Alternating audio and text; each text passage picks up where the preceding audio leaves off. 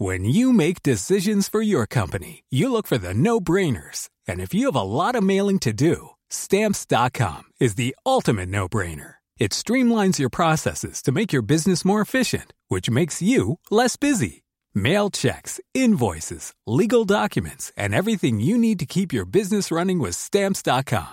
Seamlessly connect with every major marketplace and shopping cart. Schedule package pickups and see your cheapest and fastest shipping options from different carriers. With rates up to 89% off USPS and UPS rates. And with the Stamps.com mobile app, you can take care of mailing and shipping wherever you are. Make the same no-brainer decision as over 1 million other businesses with Stamps.com. Sign up with Code PROGRAM for a four-week trial, plus free postage and a free digital scale. No long-term commitments or contracts. That's Stamps.com. Code Program. L'armée israélienne maintient la pression sur le Hamas. Tsahal veut intensifier ses frappes sur la bande de Gaza. Sur place, les échanges de tirs sont nombreux. Nous retrouverons nos envoyés spéciaux dès le début de ce journal. Ils étaient attendus depuis plusieurs jours. Les premiers convois d'aide humanitaire sont arrivés à Gaza, actuellement en état de siège. De l'eau potable, de la nourriture et des médicaments ont été apportés aux civils ce samedi. Environ 5000 personnes ont manifesté dans le Tarn des opposants au projet de l'autoroute A69, une manifestation marquée par plusieurs incidents, notamment l'incendie d'une cimenterie.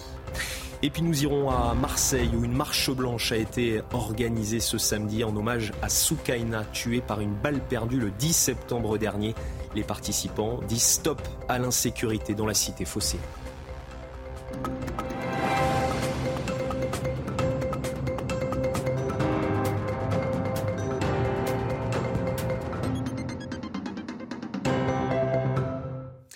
Bonsoir à tous et très heureux de vous retrouver sur CNews pour l'édition de la nuit. On commence ce journal près de la bande de Gaza. Sur place, l'armée israélienne veut intensifier ses frappes. Tsahal maintient la pression sur le Hamas malgré l'arrivée de l'aide humanitaire à Gaza par l'Égypte. Nos envoyés spéciaux Fabrice Elsner et Antoine Estève sont témoins de nombreux échanges de tirs sur place. Ces bombardements ont été très importants, notamment sur les villes de Beit Hanoun ou de Gaza City dans le nord de la bande de Gaza. Des échanges de tirs très puissants entre les positions du Hamas et l'artillerie israélienne qui se trouve au sud de la ville de Sderot. Nous avons pu observer avec Fabrice Elsner effectivement le déploiement de toutes ces forces, notamment au nord de la bande de Gaza, entre Ashkelon et la frontière avec la bande de Gaza. Euh, des terroristes d'ailleurs seraient encore recherchés dans cette zone, infiltrés euh, peut-être par la mer. C'est ce que nous ont dit des soldats tout à l'heure, des forces spéciales que nous avons pu observer sur place. Pendant ce temps-là, vous l'avez dit, euh, l'aide humanitaire est arrivée au compte-gouttes pendant le week-end euh, au sud de la bande de Gaza. On attend toujours l'arrivée de 178 camions qui sont bloqués en Égypte sur un très grand parking dans le Sinaï.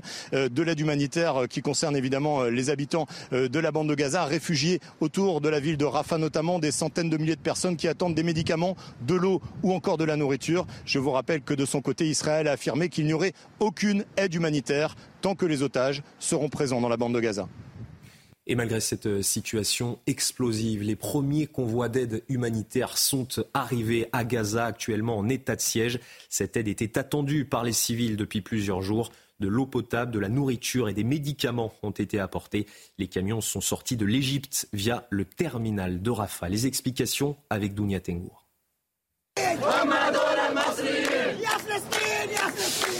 Des bénévoles qui scandent des slogans pour la Palestine. La scène a lieu au poste frontière de Rafah. De là est parti le premier convoi d'aide humanitaire pour Gaza. Arrivé ce samedi, après plusieurs reports, les 20 camions apportent eau, nourriture et médicaments. Une aide très attendue par les habitants gazaouis. Nous espérons vraiment qu'il ne s'agisse que du début et que nous recevrons l'aide humanitaire nécessaire bientôt. Nous espérons également qu'il y aura une mobilisation mondiale pour arrêter l'agression sur Gaza. Destinée aux civils seulement, l'aide humanitaire reste conditionnée.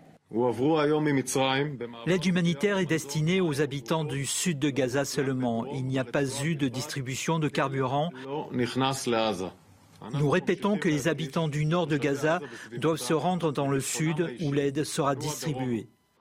Pour l'heure, la porte du terminal de Rafah, côté égyptien, a été refermée après le passage du convoi. Les États-Unis ont pour leur part appelé à laisser ouvert le poste frontière. Deux otages américaines aux mains du Hamas ont été libérés ce vendredi soir, mais le nombre d'otages israéliens et étrangers reste important dans la bande de Gaza. Les premières estimations faisaient état de 203 otages, un chiffre vu à la hausse par le porte-parole de l'armée israélienne. On l'écoute.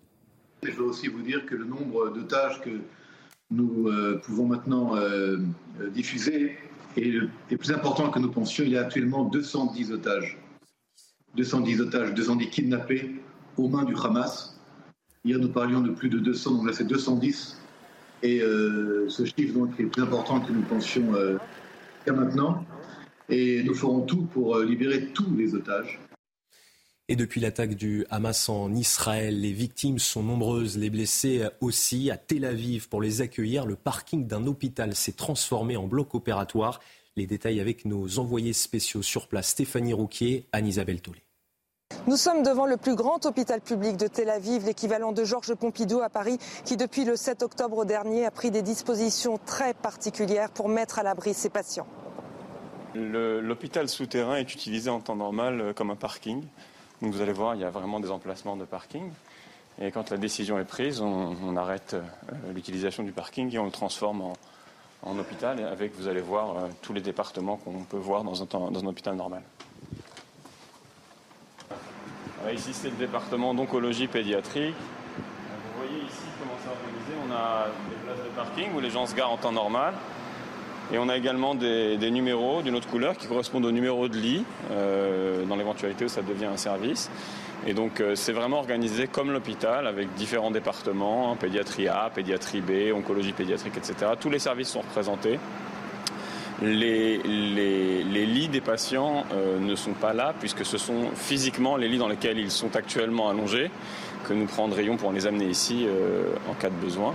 Tel Aviv n'est pas épargné par les alarmes à la roquette. Certains patients ont déjà été déplacés dans les sous-sols. Donc ici, on a la partie de l'hôpital souterrain qui est déjà active, où on a transféré euh, les patients en cours de dialyse et qui subissent des soins, qui, qui reçoivent des soins qui ne peuvent pas être interrompus. En cas d'attaque, les patients qui sont actuellement hospitalisés dans des chambres non protégées doivent être déplacés euh, jusqu'à des zones protégées euh, dans les différents services. Euh, à Tel Aviv, on a une minute trente pour répondre aux alertes et pour déplacer donc tous ces patients, ce qui est considéré comme beaucoup de temps, parce qu'en bordure de la bande de Gaza, on a 30 secondes. C'est beaucoup plus compliqué logistiquement.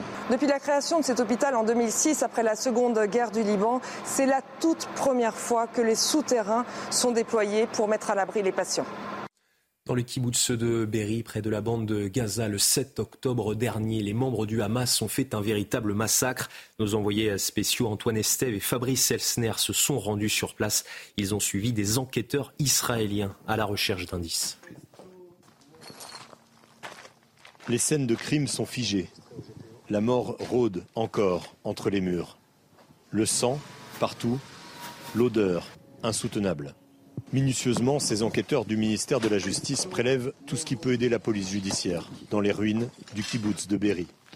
Traces d'explosifs, balles de différents calibres et morceaux de corps humain. Comme vous le voyez, c'est très difficile de voir ça. Je vis à côté d'ici depuis 27 ans. C'est impossible pour moi. C'est une sorte d'holocauste.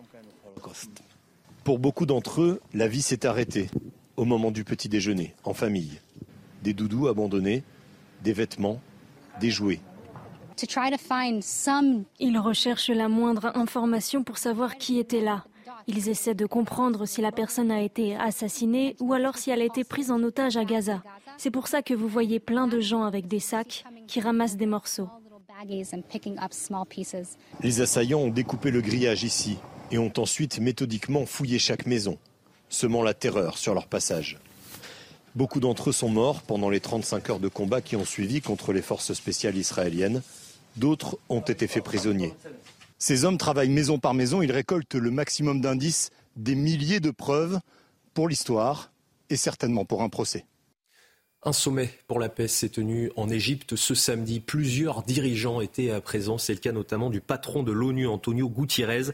Il réclame un cessez-le-feu entre le Hamas et Israël. La ministre française des Affaires étrangères, elle, demande la libération des otages.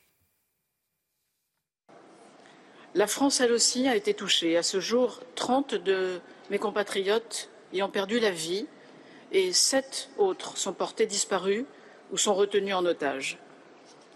Je réitère instamment ici notre demande de libération de tous les otages, sans délai et sans condition. Et dans ce contexte de guerre entre Israël et le Hamas, de nombreuses manifestations ont eu lieu ce samedi un petit peu partout dans le monde. C'est le cas notamment en Australie, en Thaïlande ou encore au Royaume-Uni, mais aussi dans le monde arabe et musulman, exemple en Tunisie.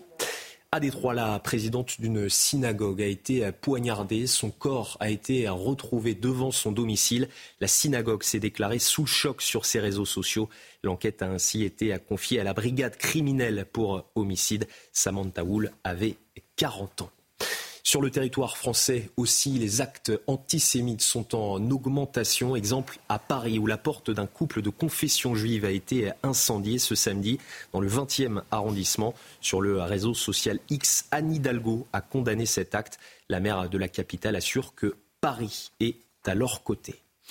Depuis l'assassinat de Dominique Bernard, la menace attentat est au plus haut en France. Dans ce contexte, en Seine-et-Marne, un homme âgé de 16 ans a été arrêté à son domicile. Des éléments laissant supposer une action violente ont été retrouvés. Les détails avec Noémie Schulz, journaliste Polyjustice pour CNews.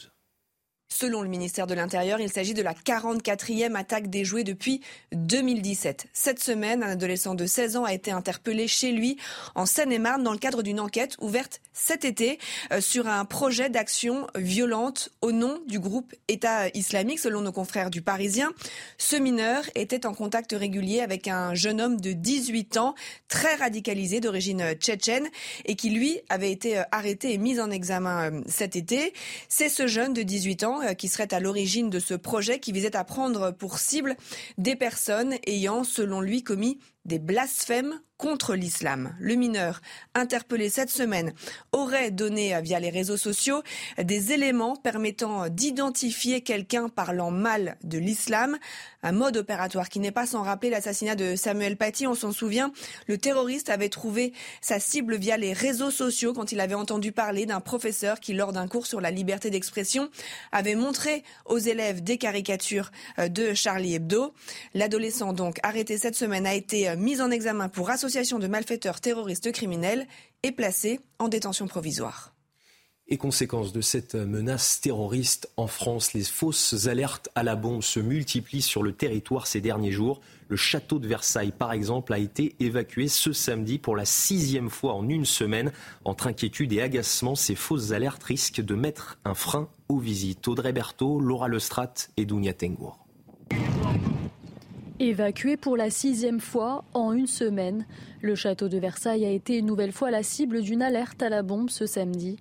Pour des raisons de sécurité, les visiteurs ont été appelés à quitter les lieux, une situation incompréhensible pour de nombreux touristes. On vient de Lyon pour voir le, visiter le château et ben, on, on, espérait pouvoir euh, en profiter, mais non, pas cette fois, ce sera pour une autre fois. Comment est-ce possible en France, à Paris C'est terrible. Des fausses alertes qui inquiètent, mais qui suscitent également l'indignation parmi les élus. Ces alertes à la bombe, il faut que ça cesse. Euh, ce sont vraiment de très très mauvaises plaisanteries. Je crois qu'il faut dire et répéter que les sanctions sont très lourdes. Il y a déjà une personne euh, qui a été interpellée. Et les sanctions, c'est la prison et c'est des peines financières euh, qui sont très élevées. Même si le château a rouvert ses portes peu après 14h30, les fausses alertes à la bombe à répétition découragent peu à peu les touristes. Selon des chiffres communiqués par le ministre de la Justice, Éric Dupont-Moretti, ces fausses alertes ont déjà donné lieu à l'ouverture de 22 enquêtes judiciaires. Et dans le reste de l'actualité, plusieurs centaines de personnes se sont rassemblées ce samedi à Marseille. Une marche blanche était organisée par les proches de Soukaina. La jeune fille a été tuée par une balle perdue le 10 septembre dernier alors qu'elle se trouvait dans sa chambre. Les participants assurent s'être mobilisés aussi contre l'insécurité dans la cité phocéenne. L'a faire déjà pour rendre hommage et euh, surtout pour pas oublier et, euh, et surtout pour qu'il y ait des prises de conscience pour qu'au niveau politique à un moment donné on, on soit entendu parce qu'on ne peut pas à mon sens éternellement marcher toutes les semaines, tous les mois sans que rien soit fait derrière. Quoi. Il y a des familles en souffrance derrière et, euh, il faut vraiment qu'on nous entende. C'est une marche qui se veut euh, en quelque sorte une marche de la colère pour dire euh, stop à cette violence, regardez euh, les désastres que ça crée à Marseille, regardez l'injustice et la profonde douleur que ça peut créer quand on voit une jeune fille assassinée dans son foyer. Il n'y a rien de plus dramatique. Leur but, défendre et protéger les Français sur le territoire. Les soldats de l'opération Sentinelle patrouillent pour surveiller les sites jugés à risque, des sites exposés à la menace terroriste. Maxime Lavandier a suivi une équipe à Paris. Munis d'un fusil d'assaut, ces soldats patrouillent dans la capitale. Au milieu des passants, leur présence pourrait être anxiogène, et pourtant, c'est tout le contraire. Notre présence, justement, permet de rassurer les populations ce, dont je parlais tout à l'heure, avec les gens qui viennent nous voir, qui nous disent merci, et, dissuader. Ces soldats font partie de l'opération Sentinelle. Leur mission, protéger les sites jugés très exposés à la menace terroriste, comme les gares, les lieux de culte ou encore les monuments. Ce jeudi, c'est aux abords de ce grand magasin que les militaires patrouillent. Et comme d'habitude, il y a foule, ce qui complique leur surveillance. On regarde tout ce qui nous semble anormal. Tout ce qui nous semble anormal. Donc un, regroupement, un, petit mouvement de foule, des cris, euh, etc. Donc ça, ça va être, euh, ça va être vraiment les, points clés qui vont nous permettre de, repérer, euh, de repérer ce qui est anormal.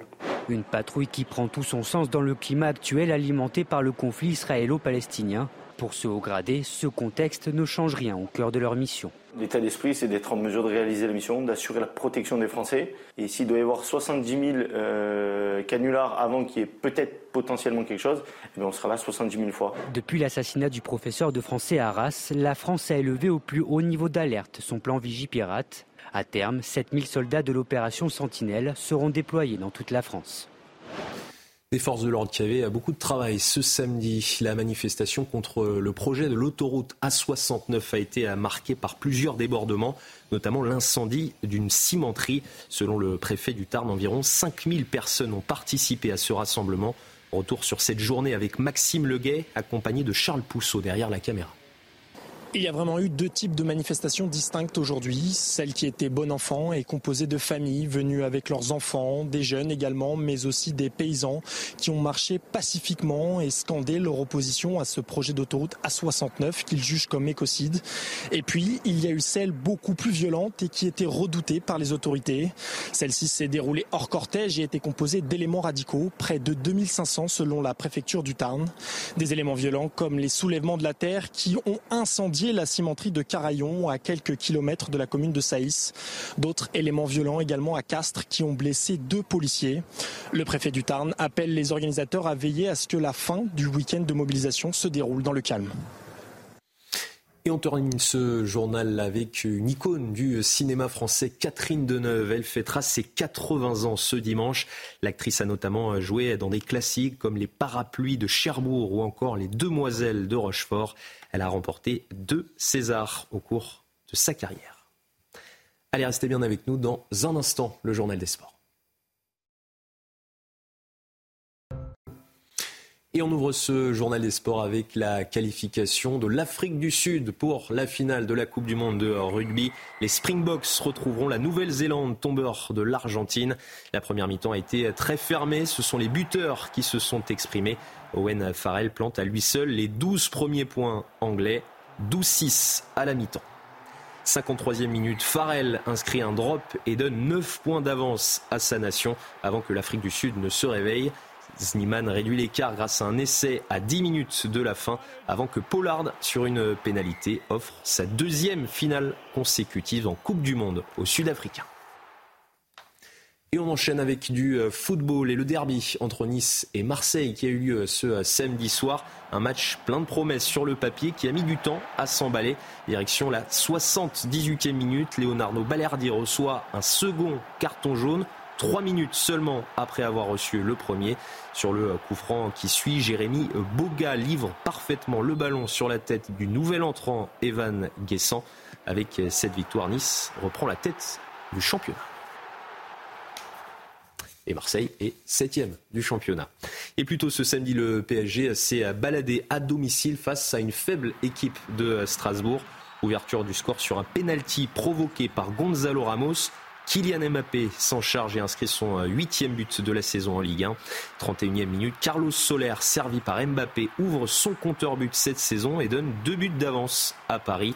Au retour à des vestiaires, le Paris Saint-Germain gère son avance et termine le travail à la 77e minute grâce à un bel enchaînement dans la surface de euh, Fabienne Ruiz. Avec cette victoire, Paris revient à un point de Nice, leader au championnat. Et on termine ce journal des sports avec euh, du euh, football anglais et le choc de cette neuvième journée de Première Ligue. Chelsea qui n'a pas réussi à s'imposer à domicile face à Arsenal. Un score de deux buts partout entre les deux équipes. Le résumé du match est signé Hugo Juste. C'est parti pour ce Chelsea-Arsenal. La main gauche de Saliba qui est bien décollée, ça c'est sûr. Moment important. Penalty pour Chelsea.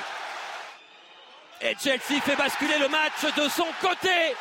Cole Palmer prend David Raya contre-pied. Modric sur la gauche, le centre, centre-tir, au centre qui lobe David Raya.